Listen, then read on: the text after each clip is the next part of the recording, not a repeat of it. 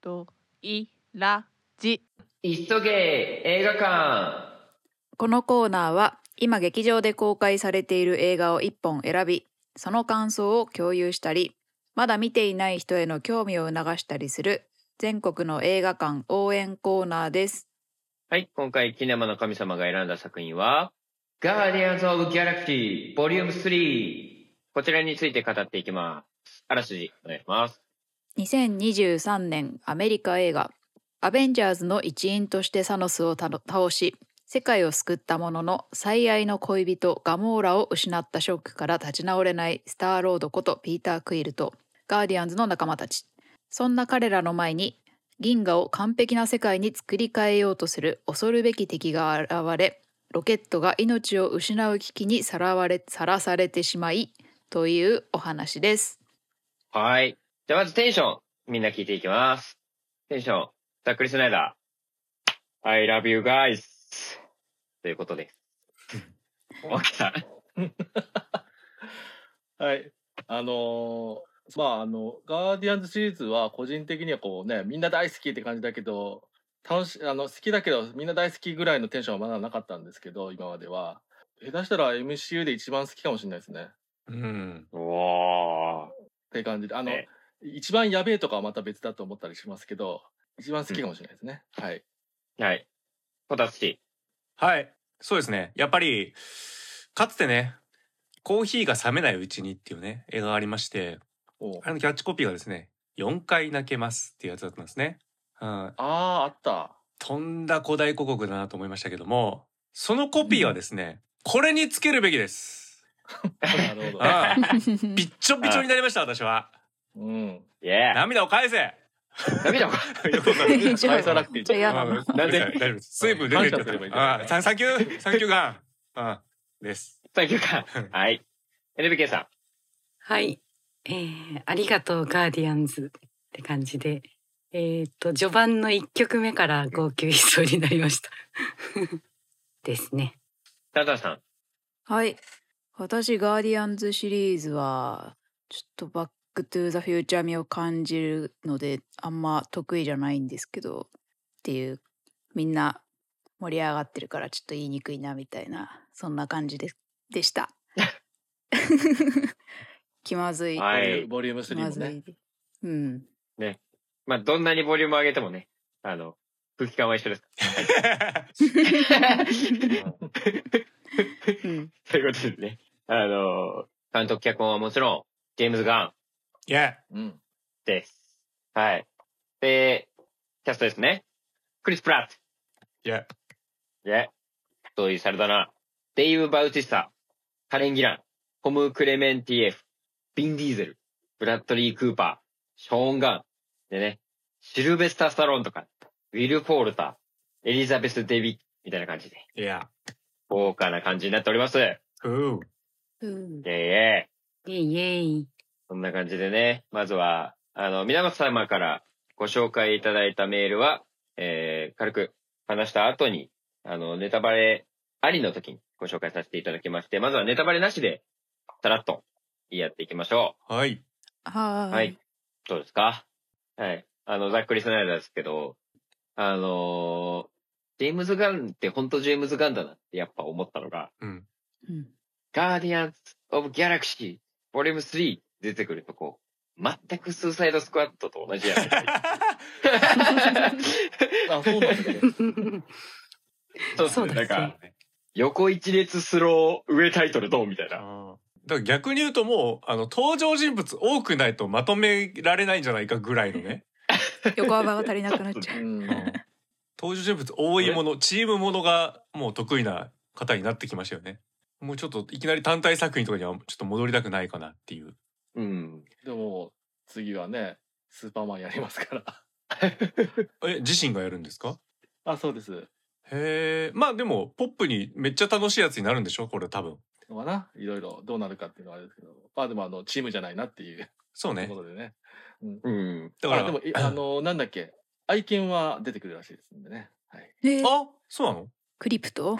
ペットの名前？ロック様が声やってたやつね。そんなクリプトン人のだからクリプトみたいなそんなそう アースでアーサーみたいなそういうな安直な名前つけてましたっけ？へ うんうん。え。なるほどね。はい。楽しみですね。絶対、はい。絶対楽しいやつじゃん、うん、うん。まあ、スーパーっていう映画もね、やってますね。あやってます。ね。ほあれは逆に楽しく楽しくないっていうかあのそのねエンタメ方向じゃないんでね。ドーンみたいな感じな な。かったですけど。はいはい。でもあれですよね。スーパーマンと犬連れてゆっくりスローでこうやって真ん中たった一人で歩いてタイトルドーンスーパーマン みたいだったら面白いんじゃない？うん。スーパーマンレガシーだったかな。レガシー、うん。ああいいじゃないですかレガシー。あもはやツッコミ待ちだよ。出たーみたいなね。うん。実は一回スーパーマン撮ってるみたいなね。撮ってるっていうか、なんだっけ、制作だったけどね、あの、えっ、と、ブライトバーンっていう。あー。あ もしも、で、あの、スーパーマンが、みたいな。うん。うん感じで、ね。あったあなったなっていうの。が。あれ多分もっともっと尺あればもっと面白かったなって気がしますけど。まああれも面白かったですよ。うんうん。もう好き勝手やってほしいですねもうね。本当に、うん。でもあの、ちょっと僕、あの、2とか見たのだいぶ前だったんであれだったんですけど、あの、愛犬といえば、あの、コスモは、うん。普通にうん。2の時からいましたっけ、そうだね。あのーコレクターのところからああ、持ってきた感じかな。っていう。ことあうん。私もちょっと記憶ハワードザ・ダックとかもいましたもん。あそうそうそう。うん。ハワードだとかも。そうそう。だから、ワンの時に一緒に、そういう中に人いたみたいなことなのかな。うん。だから去年ねクリスマスホリデーみたいなねガーディアンズの。これ、うん。これでスペシャルね。ホリデースペシャルか。ホリデースペシャル。うん。ホリデースペシャル。はいありましたけどあれはねがっつりコスモ出てますんで。ううん、そうですね。あの農園の話なんでねそううんうんでしかもなんか今回のオチに関して実はそこでやってるっていうそうだ。あねことなんでぜひまだ見てないって方ねあの、めっちゃ短い作品なんで短編なんでね、ー。うん。ううんん。うん。うんホリデースペシャルチェックしてからのボリューム3ありだと思いますよ。そうですね。うん、だから、えっ、と、マンティスとね、ドラックスのね、あのなんかこうコンビ感とかもね、ホリデースペシャル見てるとね、あってなるっていうね。うん、うん。あれぐらいの時かうんうんらあの感じあってね、そうね。楽しい。どうですか？皆さん。だからあれですよね。ウォーロック。アダム・ウォーロック。アダム・ウォーロック。うんうんアダム・ウォーロックがウィル・ポールターです。うん、うん。うんなんか僕、アダム・ウォーロックって、あんま知らないけど、うんなんかざっくり、原作では、スーパーマンと同等ぐらいの力持ってるぐらいのやつだと思ってて、うんめっちゃ強いみたいな。うんそうだね。うんだから、なんかそのざっくりとした情報だけを頼りに、アダム・ウォーロックとして出てくるんだって見たら、あ、こういうキャラなんだなっていうのは結構わかりました。今回の映画版かもしれない。えうんそうねどその辺がね元のいろいろ描かれてるタイプと性格と的なところよねあのがそうですね。映画版今回のとどれぐらい違うかちょっとわからないんだけどうん、あのまあそれは置いといても今回のこのええーと映画に出てきたアダム・ウォーロックにはもう本当にウィル・ポルターがぴったりすぎて、うん。いいもうなんかもうウィル・よポルタ君が出てくるだけニコニコしちゃうなっていううん。いやー、いい。あのー本当に。ねいいですね。だから2の時点でね、本当は出す予定だったみたいなことだったと思うんですよ。確かね。うん。うん、で、うんうんうん。なんかちゃんと金ピカの人こうやってうわって映ってましたもんね。なんかカうんうんうんうんカプセルに入って。だから、うんアダムだからだを、からおかお母さんはね出てたねエビあそうそうそう。デビッキーのね、うん、うん、ちょっとね、忘れちゃってる人は、あの、金、金ピカの人たちをね、2で出てきたなっていう記憶だけはね、持っといた方が話、わかりやすいかなとは思うんですが、うん。ソブリンの人ですね。だアダム、アダム・ウォーロックが出る、てか出てからサノス編だろうと思ってた人は多分多いと思うんですよ。あそうなんですね。あの、まあ、今回もう絡んでないんであれなんですけど、その、うん。額にストーンが入ってるんですよ。あはいはいついてましたね。あれソウルストーンななんですよね。ビジョンみたいな。あ。そうそうそうそうだから彼出てないでサノスやるってどういうことなのかなっていう感じだったとは思うんですよね。うんうんうん。うん。だから今回もう関係なく埋まってる感じになりましたねもう。うんうん。何かが。ああいうビジュアルももう全工程でいいですね。うん、ひうん皮膚呼吸できなさそうなメイクでいいですね。撮影時そ間かけられそうな。らみんななんだよ。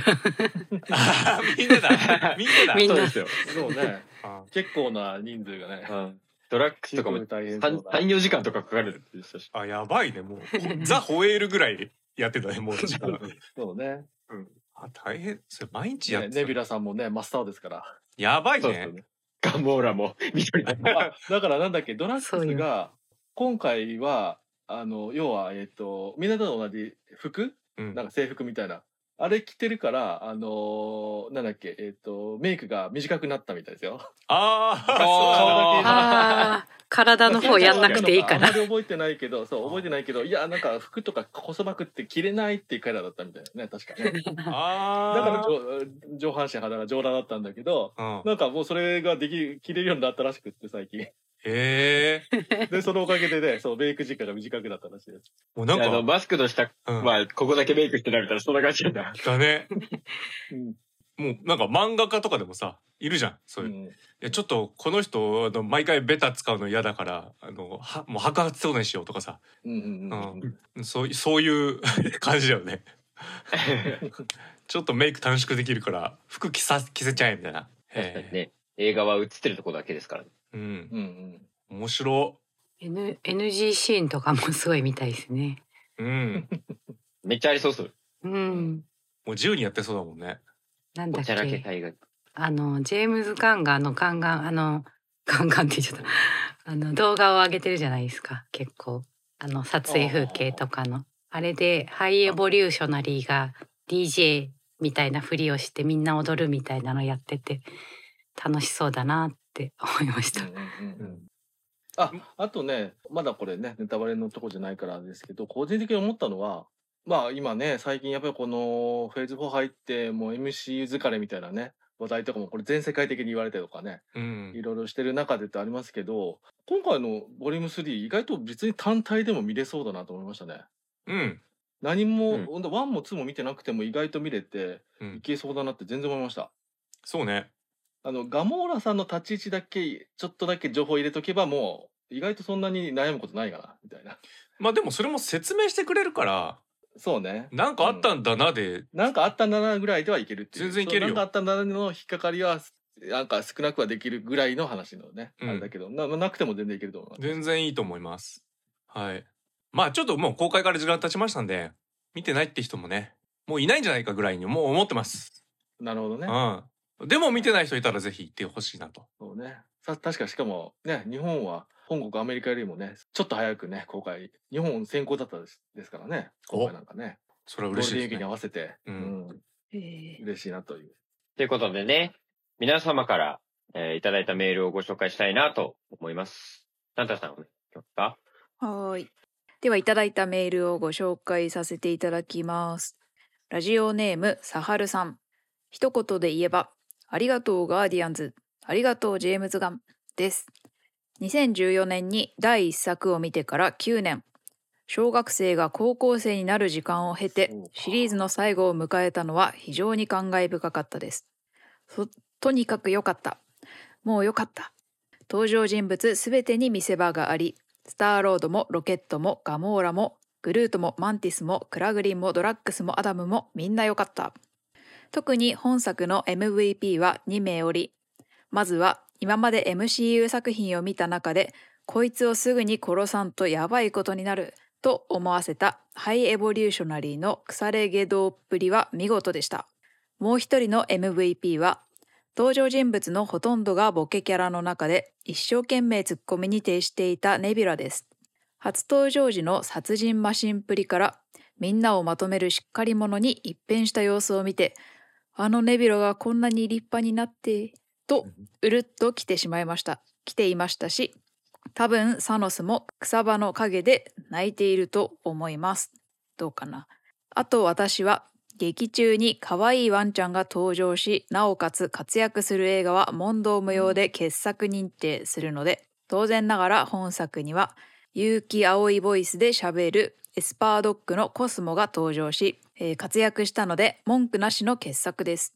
不満点を挙げるとすれば、今作はロケットの過去をフィーチャーしており、ライラやフロア、ティーフスと仲良く語らう場面では、この後絶対に胸くそ悪いシーンがあるがな、とそわそわしてしまい、案の定そんな展開になりげんなりし、そして終盤に瀕死のロケットが今はの際であの3人と会う展開は「おいこれどっかで見たぞめちゃくちゃベタやがな」と思いつつ大号泣しました。ただ私は吹き替えで鑑賞しましたがこの場面においてはロケットを演じた加藤浩次の感情の高ぶり度がの火力が低い印象でした。加藤浩次には何一つ文句はないし素晴らしいとは思いますがあのめちゃイケでの当たり前じゃねえからなちょっとわかんないけどこんなイントネーションでいいんですかね。の件をテレビでリアルタイムで見ていた自分からすれば本気というよりは演技の範疇だねという印象。でも素晴らしいんですけどね。あとカウンターアースにいた強制進化させられた動物型ヒューマンを見た時はあこれ劇場版ドラえもんのアニマルプラネットやんけ。肉地図の竹木さんが食いつくやつやん。パンダ型ヒューマンが可愛すぎるんよ。と色めき立ちましたが正直なところあの動物型ヒューマンも救出してほしかったです。とはいえシリーズの始まりと終わりを「Come and Get Your Love」で締めくくったのは本当に見事でジェームズ・ガンからの暗い映画愛を受け取りました。ラジオネームヒルアンドンさん。ドイラジの皆様 We are Groot We We are are Groot これはドイラジはっていう意味ですね。そうですね。そうですね。はい。初日に見てきました。いや、もう泣いて笑って感情が大忙しの2時間半でした。冒頭のマーベルロゴから全部彼らで占められていたオープニングから気持ちが高ぶり、そこからは息つく間もないジェットコースター的展開。ランタイムはシリーズ最長と言われていましたが、上映中はずっと終わってほしくない。もっと彼らを見ていたいという気持ちでいっぱいで、まだエンドロール来ないでという思いでした。熱いシーンや泣けるシーン、笑えるシーンは無数にありましたが、私はミドルクレジットで新ガーディアンズ・オブ・ギャラクシーのリーダーになったロケットが、これが最高だぜと一作目冒頭でピーター・クイルが熱唱していたカマンド・ゲット・ユア・ラブを流したシーンが自分でもびっくりするほど涙腺を刺激されました。もちろんシリーズの締めを一作目のオープニングで締めくくるというお約束でもあるのですが、歌で伝える友情ってあるんだと感動してしまいました。MCU も長いシリーズになったので、新作になるたびに予習として何を見た方がいいのか、ドラマシリーズ含めて大変になってきていますが、本作に関してはかなりハードルが低いのではないでしょうか。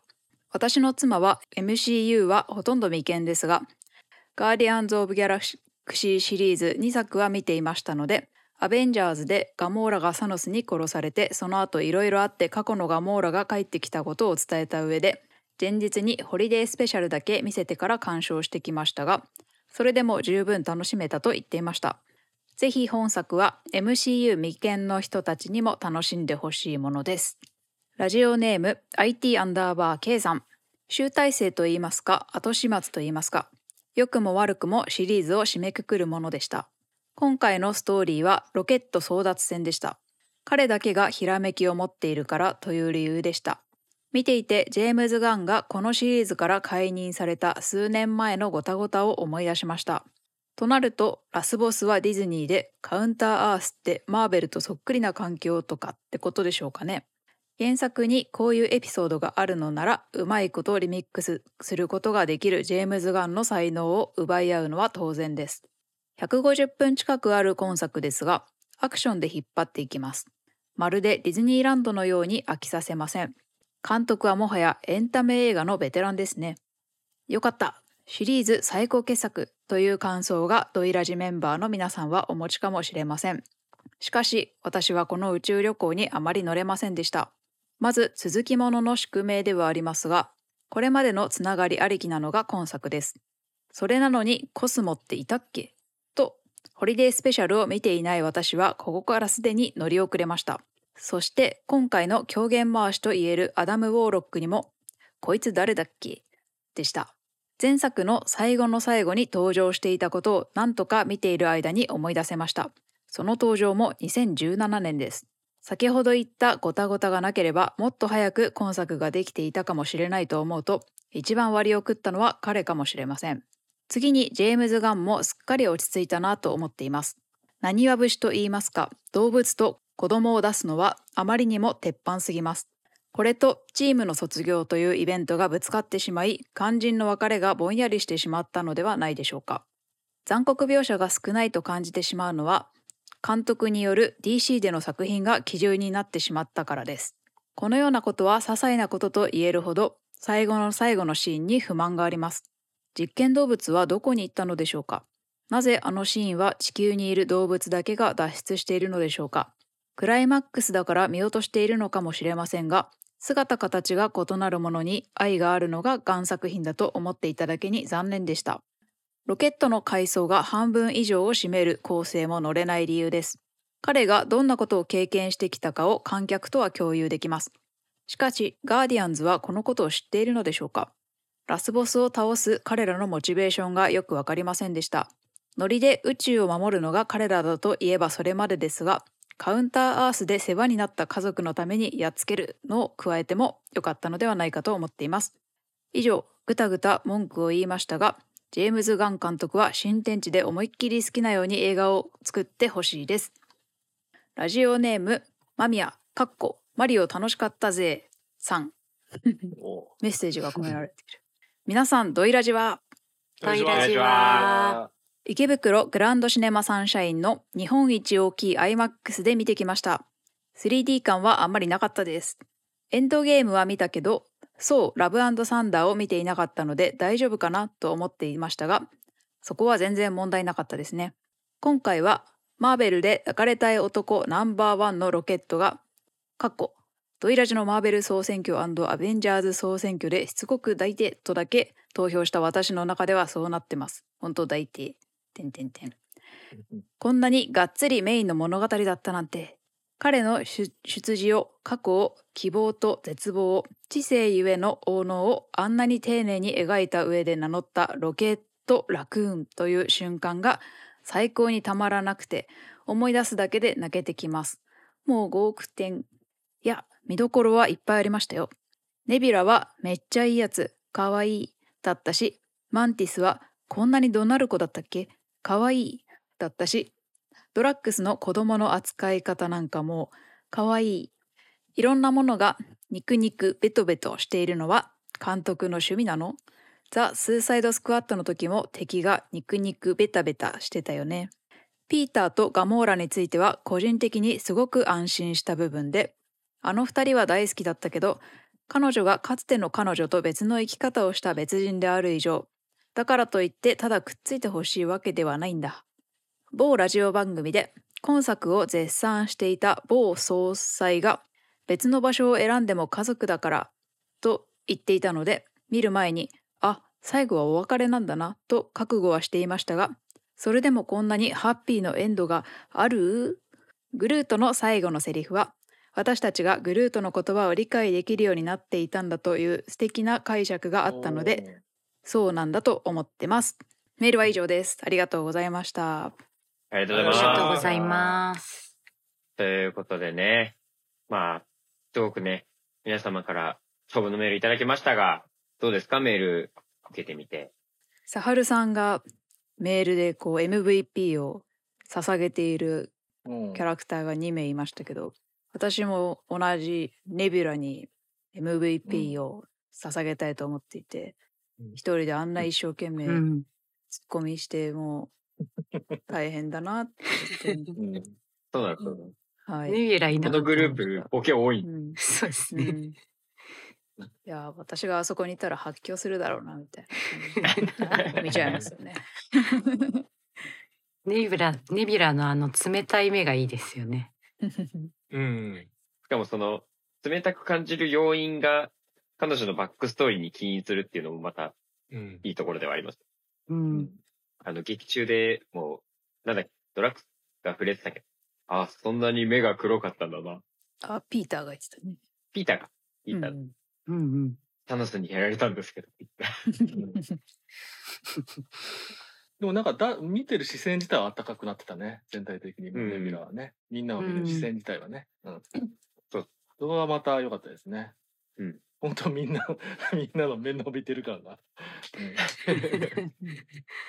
でも その、タハルさんの MVP で言えば、僕は、ハイエボリューショナリーは、うん。結構 MCU の中でもトップレベルのクソヴィランに認定していいと思います。ううんん。すごすごかったね。いいねよかったねそう。うん でもなんか彼自身がすごい肉体的に強いってわけではないんですよね。うんあんまり戦ったりとかじゃないですもんね。そ周りを動かしたりとかそういうなんですかね。なんか、重力をいじれるだけであのパワー。重力いじれるようになってから、なんか戦う面でのスーパーパワーを持ったぐらいのうう、うんん、感じで。うん。まあでもヴィランってやっぱそういうのがいいよねなんか DC のさ敵のレックス・ルーサーとかもさ強くないじゃん別に。だから知力を働かせて悪いことをずっとするみたいな。うんうんうんうん。やっぱそういう敵の方がなんか力より勝っちゃう時があるっていうか。うんうんうん。その感じは本当にいいなと思うんですよ。結局やっぱ主役たちがみんな暴力でさどうこうしようとする時にまあまあこっちもあのより悪もとんでもない暴力をするんですけどうん。究極暴力じゃなくてももう本当に悪知恵で、うんうんうんうん、戦えてしまうみたいな見せ方はうん見事だなっていうかそういう方がちょっとワクワクする感じがしますね。インインフレを止められるというだか。そうね。パワー、パワーインフレだけで強いやつが応募だっていうキャラだともうなんか、そそんなの、あの、ただ強いだけで本当の悪なのかってもうなっちゃうし、ね。ああそうそうそうそう。でどんどんドラゴンボールみたいになっちゃうんでそうそうそうドラゴンボールを否定してるわけじゃないんですが、うんまあまあまあね。まあうんうん なっちゃうんでやっぱこういう方向であれはね、ドラゴンボールは、その、俺はワクワクするのためにそういうのをどんどんどっていう、ワクワクすあの、方向性ですから、こうね、そういうとこじゃないところで、だから、あの、こいつはやっつけなきゃいけないっていう、あの、意味がね、見えやすいっていうかね、どういう悪事、悪事をね、ちゃんと見せるみたいな。そうなんですよ。うんだから佐原さんがおっしゃってるこうこいつをすぐに殺さんとやばいことになるうん、うんっ。ていうね思わせるところ本当にあるしうん俺佐原さんのメール見てこれカタカナで書いてあって俺こたつをすぐに殺さんとって書いてあったのかと思って。ちょっとびっくりしちゃいましたもう。お殺されあの、トイレの中でも地層強めだから。おー危ねえ危ねえと思ってね腐れ毛どっぷりってとこ見てもまだ分かんなくて。俺俺俺のこと？うんなりましたけど。ありがとうございますね。マリオ否定しやがって。でもあれですよね。いやなんか最後ハイエボリューショナリーを本当すぐ殺さんとやばいことになるってみんな思うけどそうはしないのがまあガーディアンズの性質的には意外じゃないのかもしれないですけど私的にはこう最初の方にこうドラッグスがみんな殺してやるみたいなこと言った時にやめとけみたいなやり取りをしてこうだんだんこう譲歩していくみたいなやり取りがあったと思うんですけど、最後の最後は一番嫌われてるやつ一人だけ殺すみたいななんかそんな話に落ち着いてたからそれがハイエボリューショナリーじゃんって思ったからでも殺さなかったから ああれ別に伏線じゃないんだそんな問答をしてました。あいつを殺さなかったの？は割とロケットの選択みたいなところありましたね。うん。そうそうそのやり取りドラッグスだからまああれだけどちょっとうん。引っ張られちゃいました私。まあまあまあいいんじゃないですか？どんどんみんな優しくなっていくっていうそうですね。確かにガーディアンズはまろやかな感じを私は抱いちゃいましたね。どうしても比較対象が、ね、相手アンダーバー K さんとかも吹いてたか、スーサイドスクワットとかと比較しちゃうんでね。うん。少なめ、うん。少なめだ。でもなんか、やっぱり思ったのは、あのスーサイドスクワットを経たからこそ、でもそれでもやっぱりガーディアンズでもやりたい放題感は強くなったなって感じはちょっとしましたね、個人的には。そうですね。マーベル全体として見ると結構、結構な病暴力描写じゃないですけど、あの、やっぱちょっと動物実験的なとこもちょっとしんど、うん。しんどみはありましたし、ねうん。うん、結構やっぱ DC のそっちを経てっていう感じがあるのかな、なんとはちょっと思いました。あとあの、ハイエボリューショナリーのあの、マスクを取った見せてね、物見せとかしたりとかも。うん そうですね。そうだ、私、最近買ったアメコミで、ガーディアンズチームアップっていう、まあ、ガーディアンズのメンバーのコミック買ったんですけど、それに、ロケット・ミーツ・ペット・アベンジャーズっていう話が入ってて、え。ーそれが、あの、ペット・アベンジャーズって、まあ、コスモとか含む、うん。ペットのアベンジャーズたち、あの、ファルコンの相棒とかがいるんですけど、がこう、バルチャーっていうハゲタカの敵を倒しに行くみたいな話で、こう最後このハゲタカずっとマスクつけててで最後多分これ重力ブーツも映画の方に出てきたと思うんですけどロケットやっぱこの重力ブーツでこのハゲタカをやっつけてうん。最後マスクを剥がすっていうこうシーンがあってあこれ映画で見たやつだってなりました。ここから持ってきてるのかな？わうんかんないですけど、いじゃあ原作もが込みで人が入ってるってことだね。うんまあでもこれペットアベンジャーズそんなに超スピンオフって感じなのでちょっとどれぐらい影響があるかわかんないですが、うん。なんか既視感があるって感じでしたね。でもあれだよね。あのスパイダーマンの敵のバルチャーもさ、多分あれうんハゲタカだよね。ああそう、うんだから、一緒だとうん多分このハゲタカも。きっうんとバルチャーの相棒って設定なのかもしれないですね。ちょっとそこまで書いてなかったけど。うんうん。まあ、まあそれから別にあの全部つながってるわけじゃないからね、アメコミもね、うんそれぞれで。そうそう。まあもちろん今回のバルチャーはそういう、あの、なんだっけ、人間じゃなくて、そのままバルチャー出したみたいなことがあるのかもしれないですね、そこのシリーズは。うん。思想が悪ければ悪いほどうんいいですよね。悪役としてヴィランとして生きるっていうか、うん。あの、ね。MCU に入るあのうん。何でしたっけ？キングピン？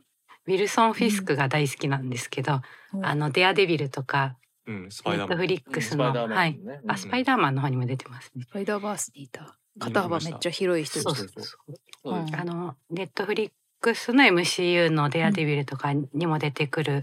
ですけど、やっぱあのああいう怖さあのすごい力も強いですけど、こう暴力がすごいっていうよりかはこう思想が怖いヴィランみたいなのはうん。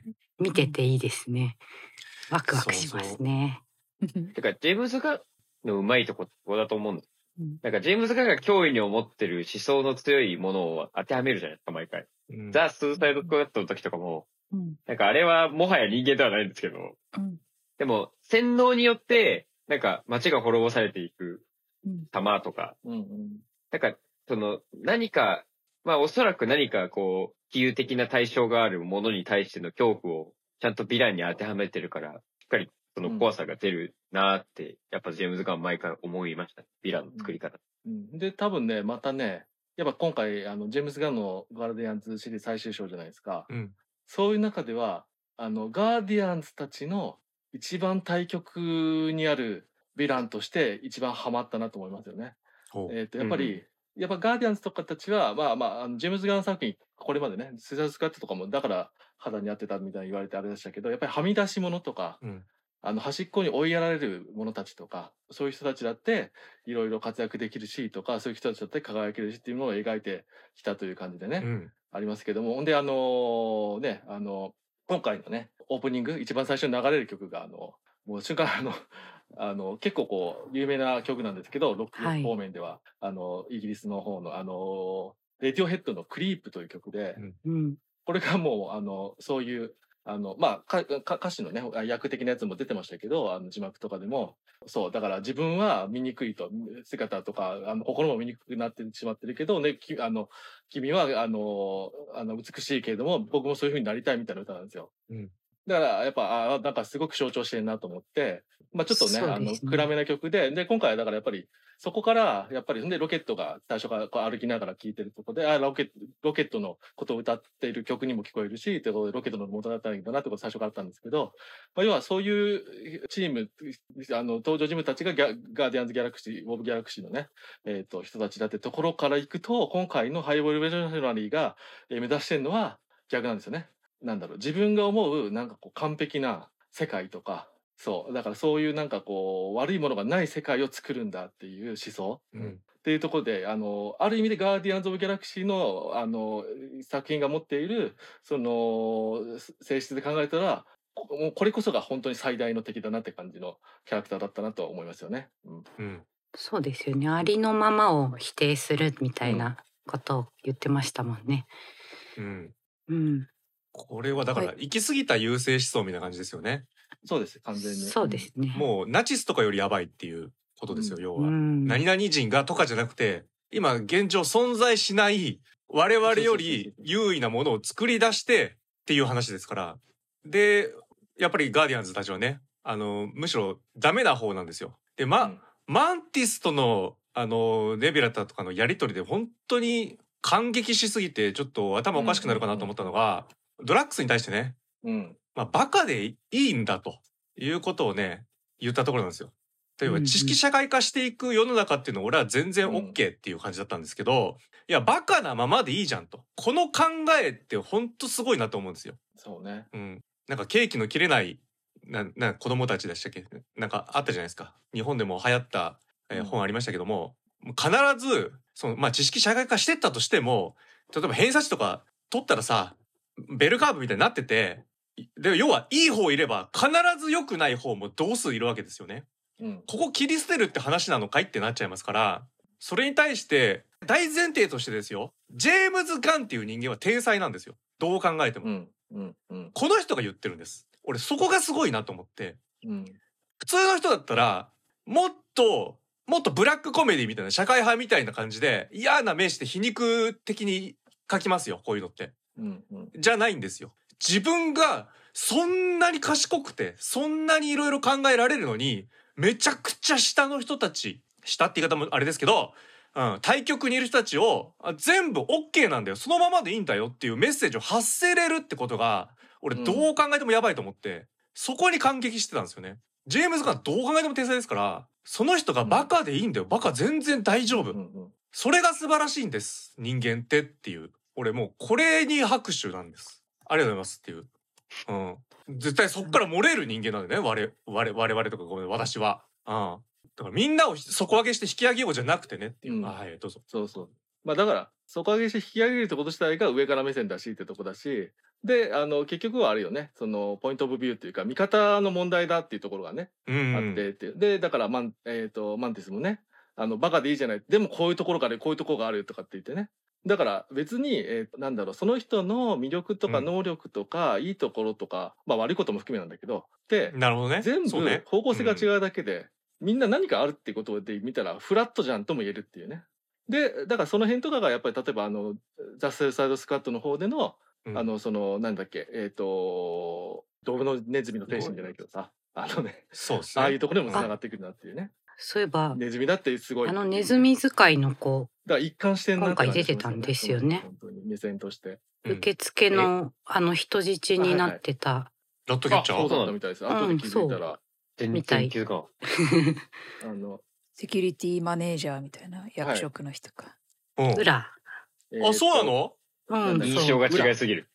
うん 裏ですね。あの裏って言ったらあ裏ですっていう。へえ。はい、あの子、あそうなんだ。印象が全然違うくって。綺麗な瞳してるなとは思ったんですよ。あの、ザ・スーサイド・スクワット見た時も、あーこの、この人目綺麗だなと思ってて、うん。今回も思ってたんですけへちゃんと、そうなんだ。あよかったね。よかったねっていう。で、あの、もう、もう一人の、もう一人の本当にあの、うん。なんか最後の最後に、こう、こいつを殺すぞって人質になった、あの、受付嬢みたいなももう一人いたじゃないですか。あれが、あれらしいですわ。確か。あの、なんだっけ。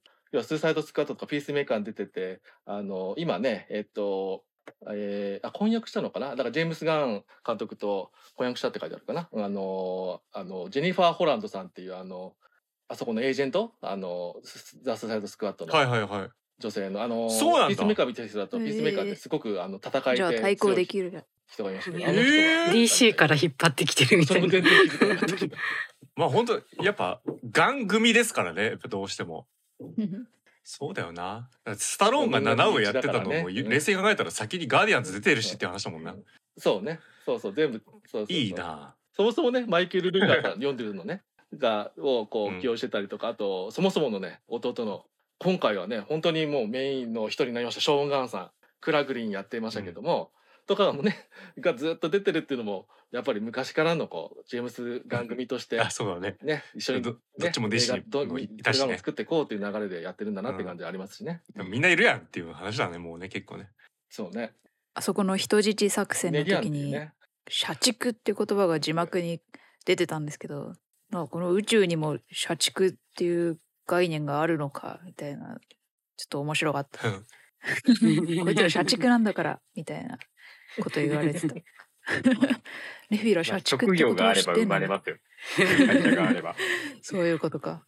まあでも日本語的概念ですよねだからそれは 字幕でなんて、うん。うんうん。まあ基本的には逆に言うと一般語化し完全にしてるなってことだよね要約したんだなという。うん。ね。これを10年後20年後見ても意味が通るなっていう思って使ってるってことですからうん。やだな。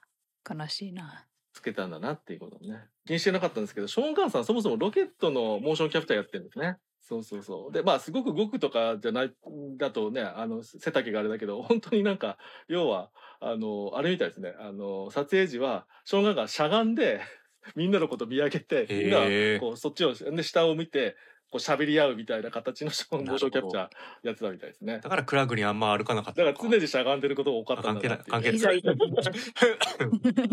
ね。ちょうどいい。ぶ武器もちょうどいい。あのね、もう疲れたわって。確かに。動かなくていいっていう武器だからねあれは。確かに。で、口笛吹くだけでいいじゃん、俺も、みたいな。いやうんうん。ー、まあ、あと何はともあれというかアダム・ウォーロックがすごく良くて、まあ、そうですね。相手はナバケイさんねおっしゃってる、まあ、本当にねシリーズものなんでちょっとじ時間経ってるとねいやコスモなんだっけとかさアダム・ウォーロック誰？みたいに、うん。まあ、なるとは思うんだけど、まあ、なってもいいかなぐらいにちょっと個人的にはうんうん。うん。思っていて、そうあと、あとね、これ逆に個人的には思いましたね。なんか、続きものでとかを気にしてるから、うん。こいついたっけとかを、って思っちゃうのかもしれないな問題がちょっと思いまして、個人的に。だから別に前出てるとか出てないとあーかあんまりなるほどね。関係なく見たら別にストレートに見れたなっても思ったんで今回そのその二人二人とかね特にちゃんとボリューム3にせいやーっつってボリューム3になってるんで、ーまあ続きものであることは日本の逆に言うと前提であるのはしょうがないと思うんですよね。これなしで見ようぜはうんもうちょっと見た人の 見た人の感想というかむ無理あるよね。そうね。3なんだからさすがに、うん。うん、あの構えていくのがまあ普通だと思うんで、全く見たことないんだったらそもそもいかないだろうし、うんうんうん。うん、だからまあちょっとこういう反応になるのは普通かなと思うんですよ。あまあいや、うん。わかるんですけどそうそうじゃない見方もできるなぐらい。おまけは別にあんまりあのそんな感じは見てなかったんであ新しく出てきたなぐらいのって。であとなんか最近はなんか個人的になんですけどあのなんだっけ。バットマン VS スーパーマンうん的な見方みたいな感じ。で、あの頃からなんかもはやなんか過去とかいろいろあるとかあるのにもうあの新しいキャラでどんどんどんどんぶ,、ぶっ込んできてそれでもいいじゃんっていう感じになってきたなって結構前から思ってるとこもあったからなんかうん。別にね、なんかこうつながりとか関係なくも見れたりもするなってものがいろいろ増えてる気もするなというか思ったってぐらいのやつで、だこれ全然もうほんとぼんやりアメコミ知識で言うとアダム・ウォーロックってガーディアンズのメンバーだよなって思ってたんで、まずねあそうなんですね。敵として襲ってくると思ってなかったですまず。うんうん隕石みたいに。もうほんと漫画みたいなさ宇宙空間をスーってこう飛んでくるシーンからもろもろコミック感というか、うん。もう下手したら笑っちゃうぞこれっていう ところからやってきた強ーみたいな。はっきり言って今回のね飛んでる時。原因じゃないですか。もう物語の原因を作り出した人がもうアダム・ウォーロックまあアダム・ウォーロックもまあ命じられてるわけだけどなわけだよね、うん。うんうんそこをさ誰が言ったこ言葉でしたっけ、うん。あのやり直せるからみたいなさ。ネビラ、うん。ドラッグスか？ブラックスですね。ううん。ん。あれでおいおいおいと。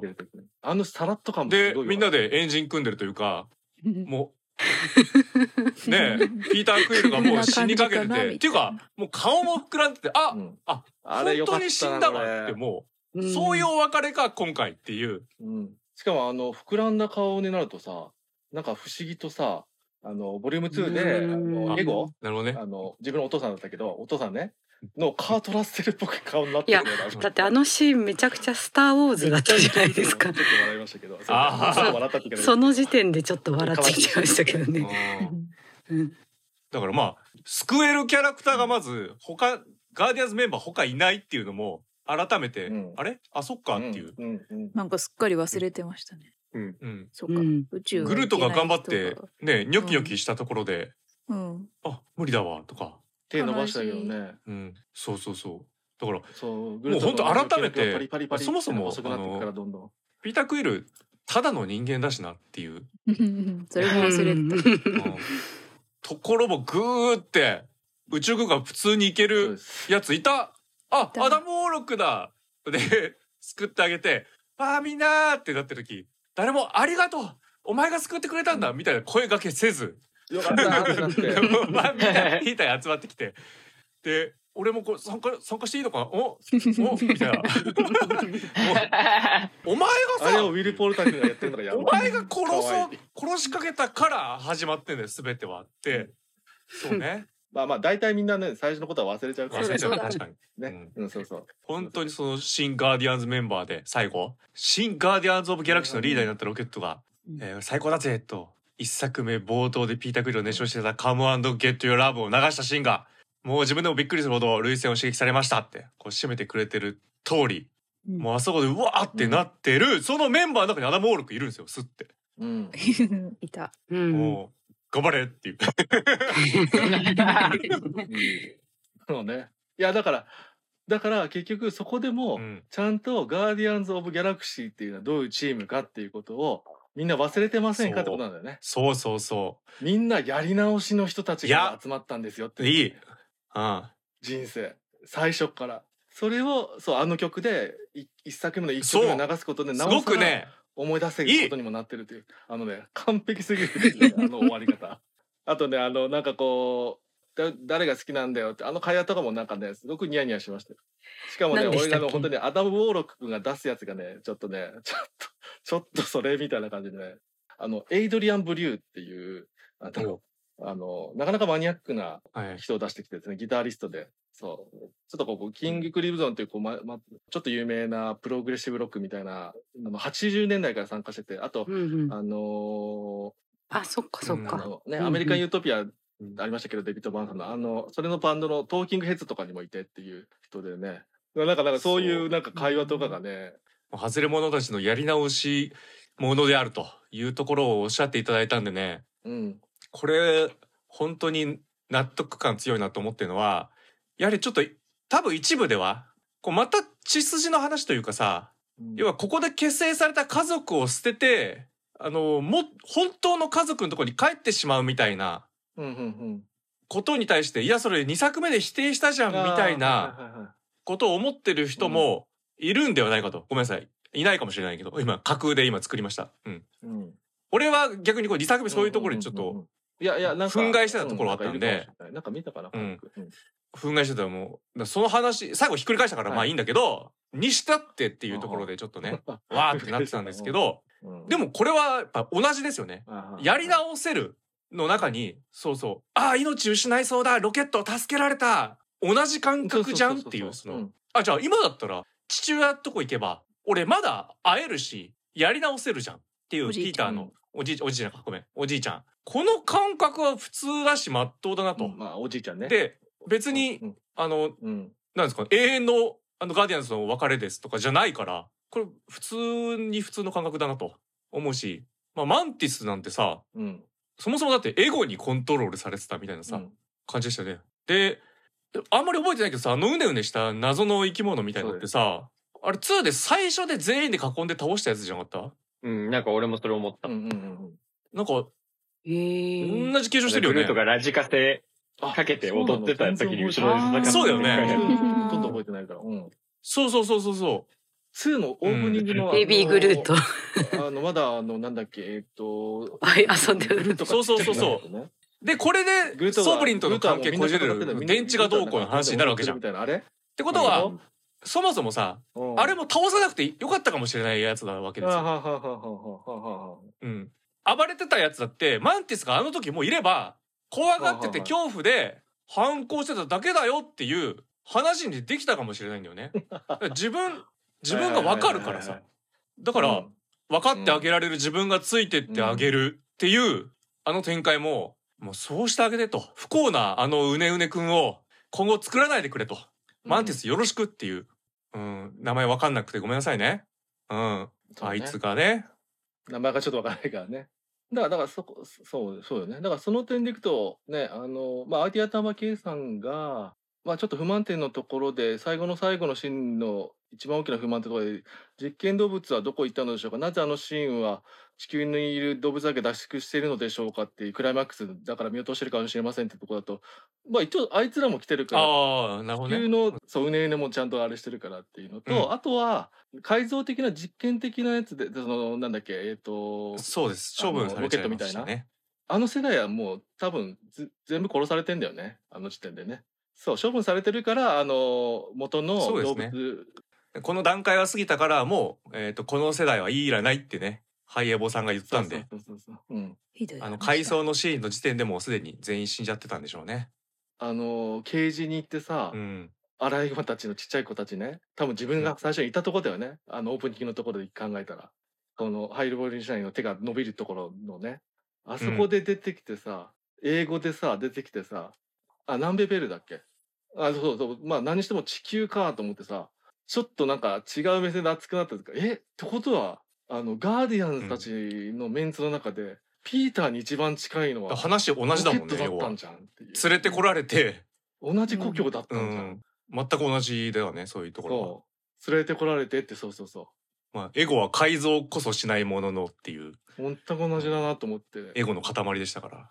いやー、まあよようん。良いメンバーたちがワンツーどうでもよかったんですよ本当にガーディアンズって。はただそんなことなかったっていう気にさせてくれるぐらい、い うんうんもうおまけさんの感情に近いです。だいぶうわちょっともしかしたらえ一番好きかもしれないぞお前らっていうね。そうね新ガーディアンズでも全然まだ押せるなっていう。でかくなりすぎグルートとかね。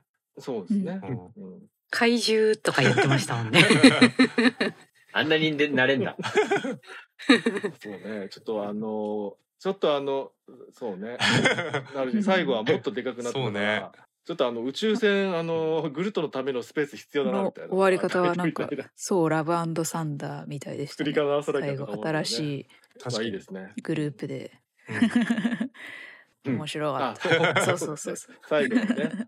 ああ全く同じだね、まあ、見がちっていうのあるよね多分ね。ここれれかからら描くときみたいな感じで、うんうわーって言ってね本当カウンタースの家族のためにっていうのは確かに相手アンダーバケさんおっしゃってる通り救えたら救いたかったし、まあそのためにハイエボリューショナリーやっつけようぜもあってもよかったかもしれないよね。カウンターアースがあ地球のカウンターだわって思わせる象徴があの自由の女神像のハイエボリューショナリーバージョンなのかなうん。にしている感じがすごい猿の惑星の影響が拭えないなみたいな感じを私はすごいそう。あしかもあれだっけ？あのちょちょあのそうですね。うろうろ覚えなのかもしれないけど。その銅銅像が抱えてるの？猿、うん。猿っぽい。あそうなの。すごい、動物抱えてる。独立宣言書とね。松なおさらじゃなくて。うん、お猿さん、うん。へえ。なんかだってあの人ピーターあスターロードがなんか怒鳴り散らしてなんか言ってるのをなんかこうそういうのはダメだよとか言っときながら後ですごい自分が怒鳴り散らしてるのが面白かったですね。いやうん君もねみたいな感じで。シンプルに一番怖いですね。ありがちだなのアントマンああいつの時も思った。感じしますカーンカーンあうん、なんか、あ、この人話通じない人だなってると思う時が一番怖いな。確かにね。まさにあんなそんな感じだった。急に情緒も変わるし怖かった。あんな上司嫌ですね。これ MCU でどうなるかはちょっとわからないんですがなんかね2015年ぐらいだったかなアメコミでそうクイックシルバーとさ、スカーレット・ウィッチあの、兄弟うん。いるじゃないですか。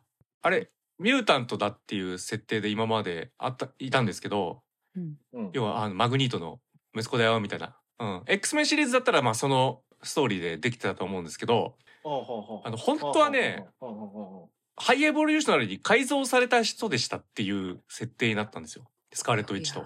クイックシルバー。ってうん。だからねそうミュータントですらなかったっていう、うん、へえよりショックが強いソブリンジに近いようなだからねスカーレット・ウィッチ背負いすぎなんですよいろいろ。ねえかわいそうだよ。かわいそうすぎるっていう。う。ん。うん。大変だよ。だへーからちょっと本当にこいつあかんぞっていうハイエボさんはマジで。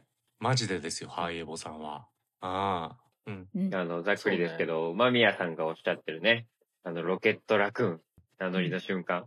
あとやっぱ、ね なぜかマーベルで抱かれたい男ナンバーワンとか言われてますけど、うん、あ あの、初耳だった。実はザックリス・ライダーもですね、あの、マーベルの推しがまあロケットで、間宮さん間宮さんの中でね。うん。おお。モフモフしたい。なんかもうね、最初登場した頃からね、おおなんだろうな、こいつは俺は好きになる気がするみたいな予感がして、へえで、なんか結果的に今回見て、ああ、本当良かったなみたいな。なんか、バックストーリーも聞いた上で、なんかよりロケットラクーンといううん。なんか一人の生物をめちゃくちゃ好きになれたかっていうのがあったんで、うん。そういう意味でも僕もね、4回泣いたな。おい、取るんじゃねえよ、俺。俺4回だうんちその、どことどことどこなのか聞いてないけど。あとあの今話したあのやっぱあのロケットラクーンって名乗るところっていうのがあやっぱいいなっていうのとそのうん。うんロケットラクーンって名乗るって何かって言ったら、自分自身の見見たくなかったものも認めるって感じじゃないですか。まあ自分のだから戻ってくるってことじゃないですか。このロケットラクーンって名乗ることと、もうある上で考えるとピーターがおじいちゃんと帰ることもつながるなと思って、そうだね。またちょっといいなと思いましたね。思ったけど、ヒーローー映画において、名乗りの部分のさらっと具合が、後で重要なものに転換する映画っていうのは、良かったっていう証だと思うんですよ。うん。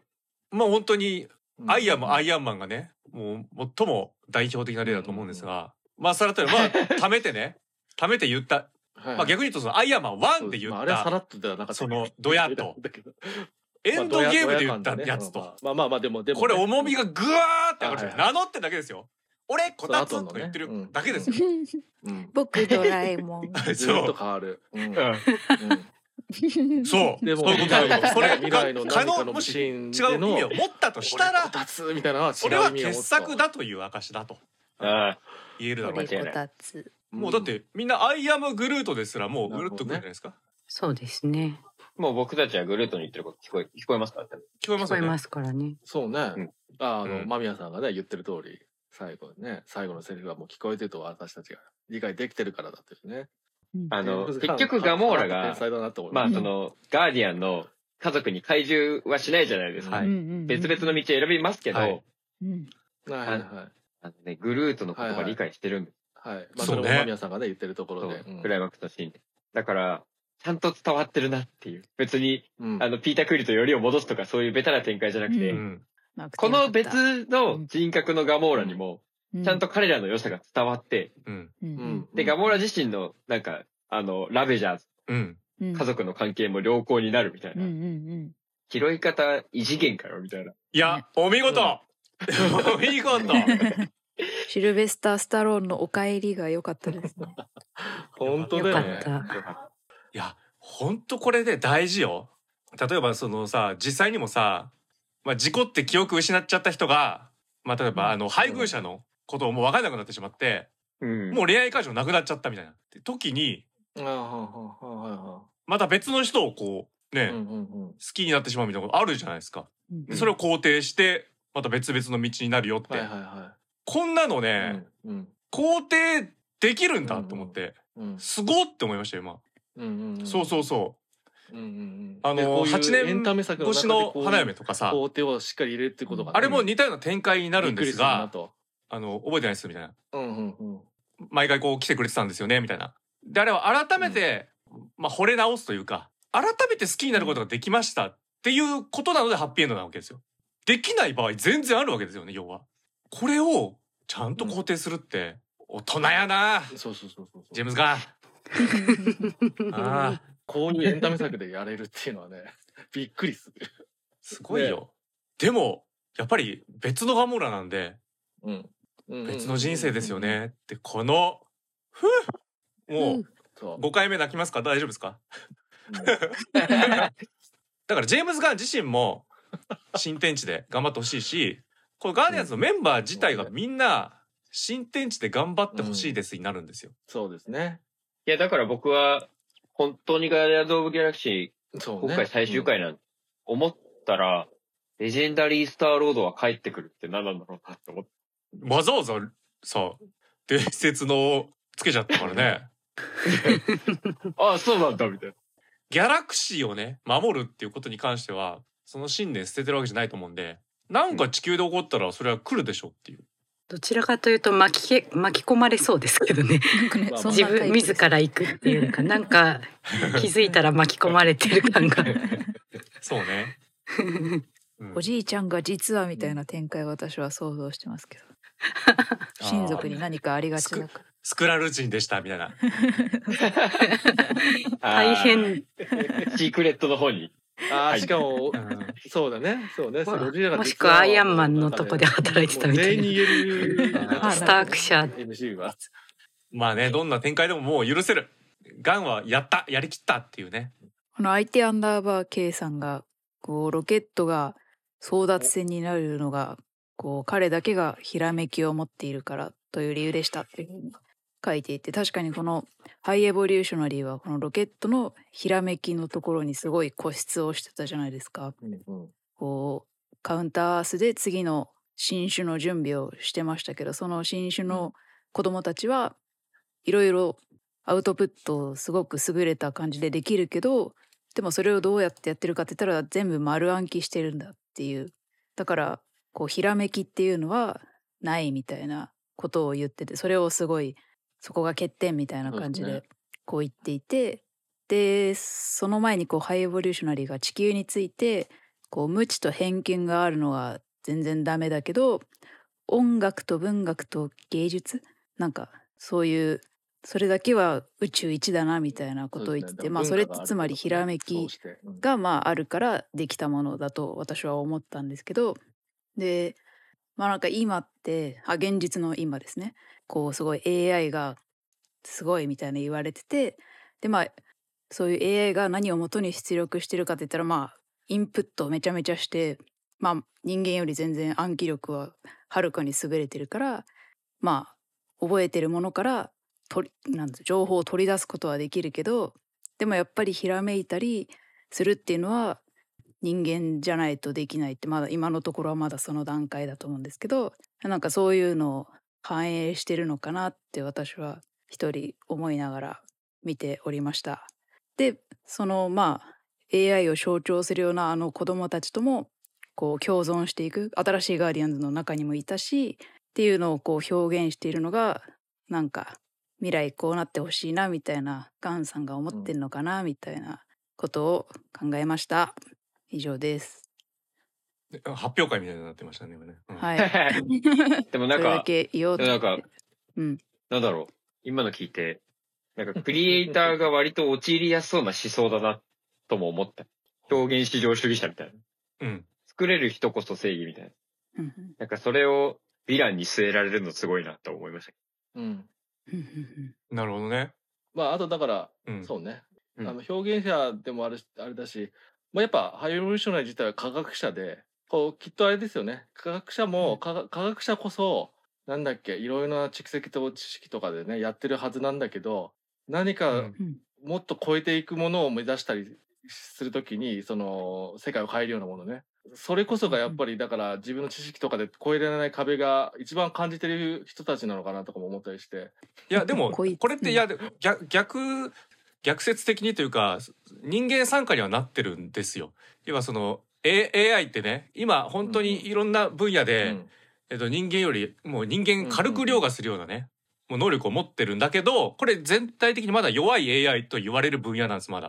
うんえーじうんじ自力で考えたりってしないわけですよね。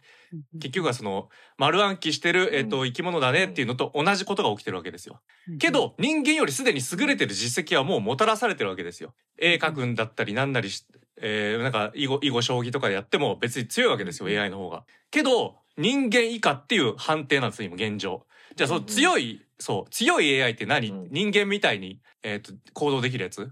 これってさつまりさ現状がね。欠陥があるやつってことじゃん。我々みたいに完璧じゃない人間っていうのを人間基準そうそうこれができるようになる。だから要は AI 現状の弱い AI より劣人ってる間基準を当てなはめればね全体的にまんべんなくできるけど、なんか全部別に優れてないみたいなやつを作ることじゃん。これってドラッグスを褒めてるところともう根本一緒だと思うんですよ。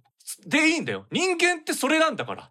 ありのままでいいよってそこの部分だと思うんですよ。突出して抜群に優れてる必要もないんですよ、やっぱり。っていうところの人間っていいじゃん。むしろ全部 AI に代替されてって、なんなら人間とできることの方が劣ってくるんだから、みんながこのドラッグスみたいな立ち位置になるわけですよ。全員が。機械にやらせとけば、それ以上のことがで得られるわけですから。ってなった時にこれは人間でいいよねって言ってるっていう風に受け取れるなと。そうねだからそういうのってまあこれ結局人間側からなのかもしれないある種の希望だったりするのかなっていうね気もするとこれからに対してやっぱりそのそういうところがなければどんどんどんどん進んでしまえば、うんスカイプ・ジョーンズの「ハー」とかの映画のありましたけども、ああいうようなところに行ってしまうなっていうあまりね言うとネタバレになるのであれですから言いませんけどそこは。ああいうようなところになってしまうなとかも思ったりする、やっぱ「ハー」は結構いろいろね考えるることが大きい映画だったなと個人的には思ってるんですけどと思うんだけどあのやっぱりこっち側としては、やっぱりね一緒にね暮らしていきたいなと AI とも。だから要はなんていうかこう、スター・ウォーズのドロイドとかもう本当あれも欠陥だらけみたいなね。あの性能はあってもみたいな。もう描いてますけどうん人間というのは無駄であると。無駄の塊。ダメの権下これです。優れてるやつは AI に代替させとけど、ダメなとこ全部一挙に引き受けて人間やってこうっていう。いやだからそうね。ちょっとその AI のとこで思い出したんですけどあの音楽の話なんですけどあのカウンターアースであの家族のお家に行く時に流れてた曲があれ日本の曲なんですよね。子犬のちょっと待ってください。子犬のカーニバルっていう曲でクラシカロイドやつの曲らしいんですよ。ボーカロイドクラシックの曲を元にしたボーカロイドの曲らしいんですよね。であれ初音ミクのそれが使われてるのがちょっと面白いなって思ったんですけど、あの犬犬犬犬犬っていう曲が流れててあれ日本の曲かなと思ってしたら後で見たらクラシカロイドっていうなんかアニメかなんかがあったんですか？クラシカロイドって。いや知らない。NHK であった感じ。NHK であったんですね。そう犬犬犬犬って言全ってたよね。然気づかなかっあ あああれ犬そう。犬ってた。日本語つって言われてた。あ言ってたはず。犬って言ってたんだ。あななんかなんで犬いないのに犬犬って言ってんなとか思ってコスモのとこで使われるんならわかるけどと思ったんですけど。だから犬がいないから犬犬なんじゃないですか？そういうことそういう。それわかるんですか？いやわかんない。ガンガン日本の歌だし。そうだね。逆に言ったら犬っていう意味で分かってでも犬って意味で分かってるとしたら要はこれ犬でずっとつなげたりするんだよね、うん。あのなんだっけコスモのことを。ねあのなんだっけバッドドッグって言ってちょっと待って俺俺そこだけちょっと不満なんだけど。あのクラグリンがさねそこあのガシャーンってやったあ時にそうなの？いい犬だねって言うじゃん。うん。グッドドッグみたいな感じで。最後コスモをああんたずっとそうだと思ってたみたいな感じで。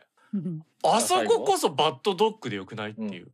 あはうん。俺もそれは思った。い、うん、要は肯定の意味で使ってるっていう逆転でいいじゃんっていうあだからガシャーンってやってやってくやったねって言ってあらやっぱ bad dog って言えばうんおーってなるじゃん。なんで good なんて言い返しちゃうんだと思って。じゃあ本当に bad って思ってたってことになるじゃんお前ってなるから。 bad dog でいいよって俺はね思ってました。クラグリンだけちょっと不安です。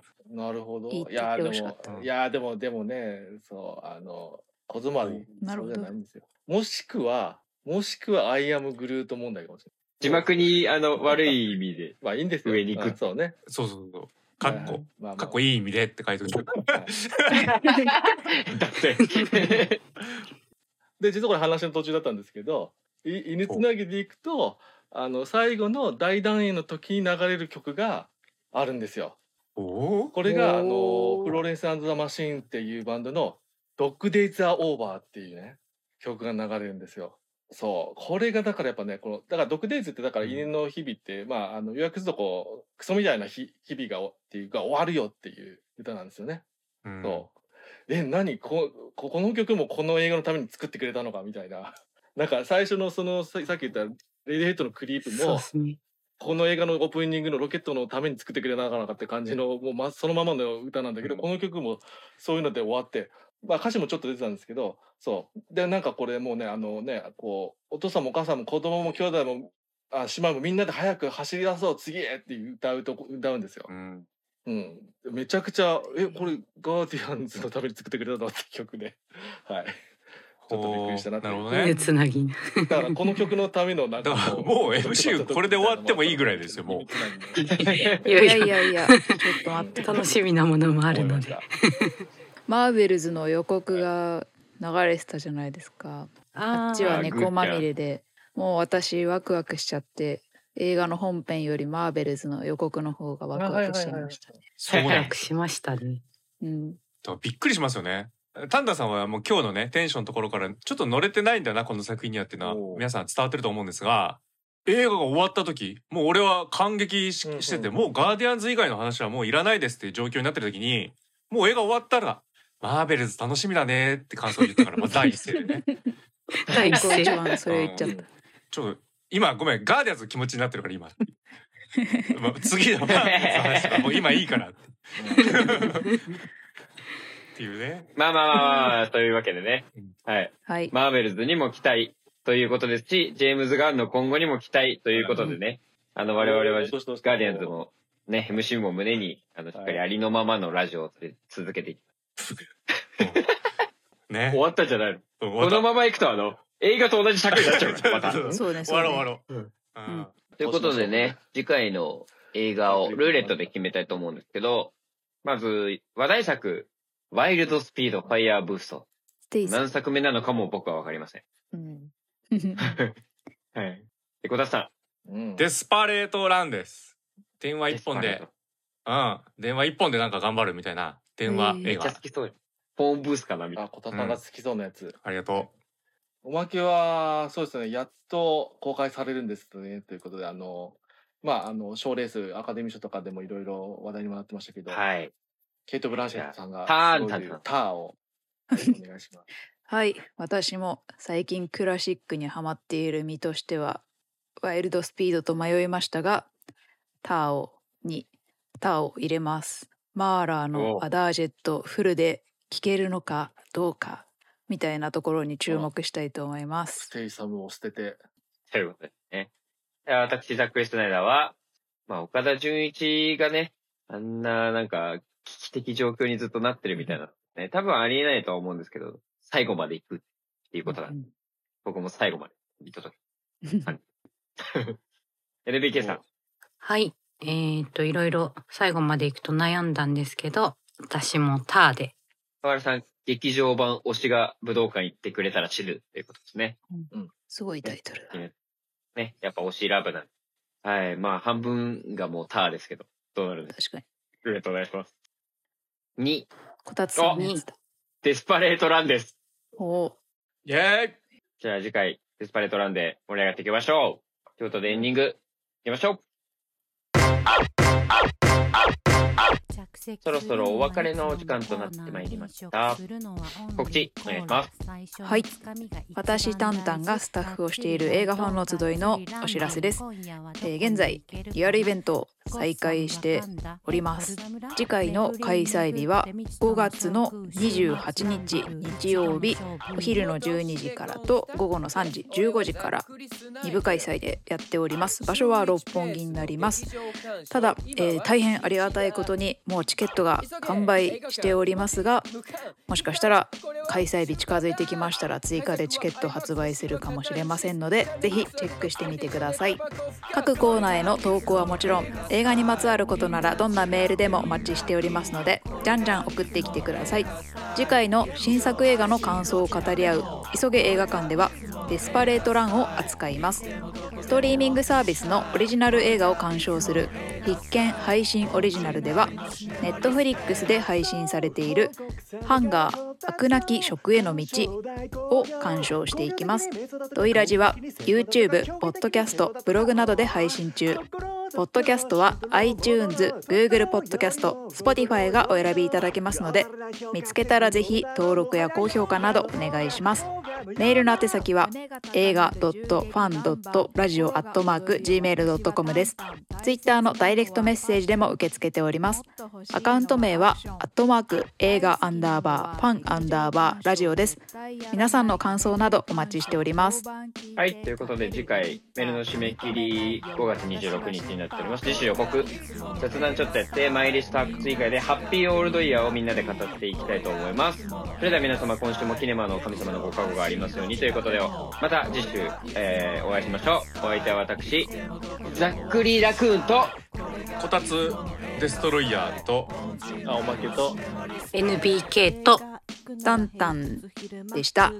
まったねーまたねまったねー。I am Groot We love We love じゃない。We are グルート。We are Groot We are Groot。おう NT ライブ字幕が嬉しいスクリーン鑑賞ああ今日も寝ちまった10分ばかし見逃した。集中力の問題か。ポップコーン食べ過ぎた。そんなこんなで全ての映画がなんだかんだでミステリー。それでもそこからなんとか挽回とはいえ実はあのシーン見てないってのは内緒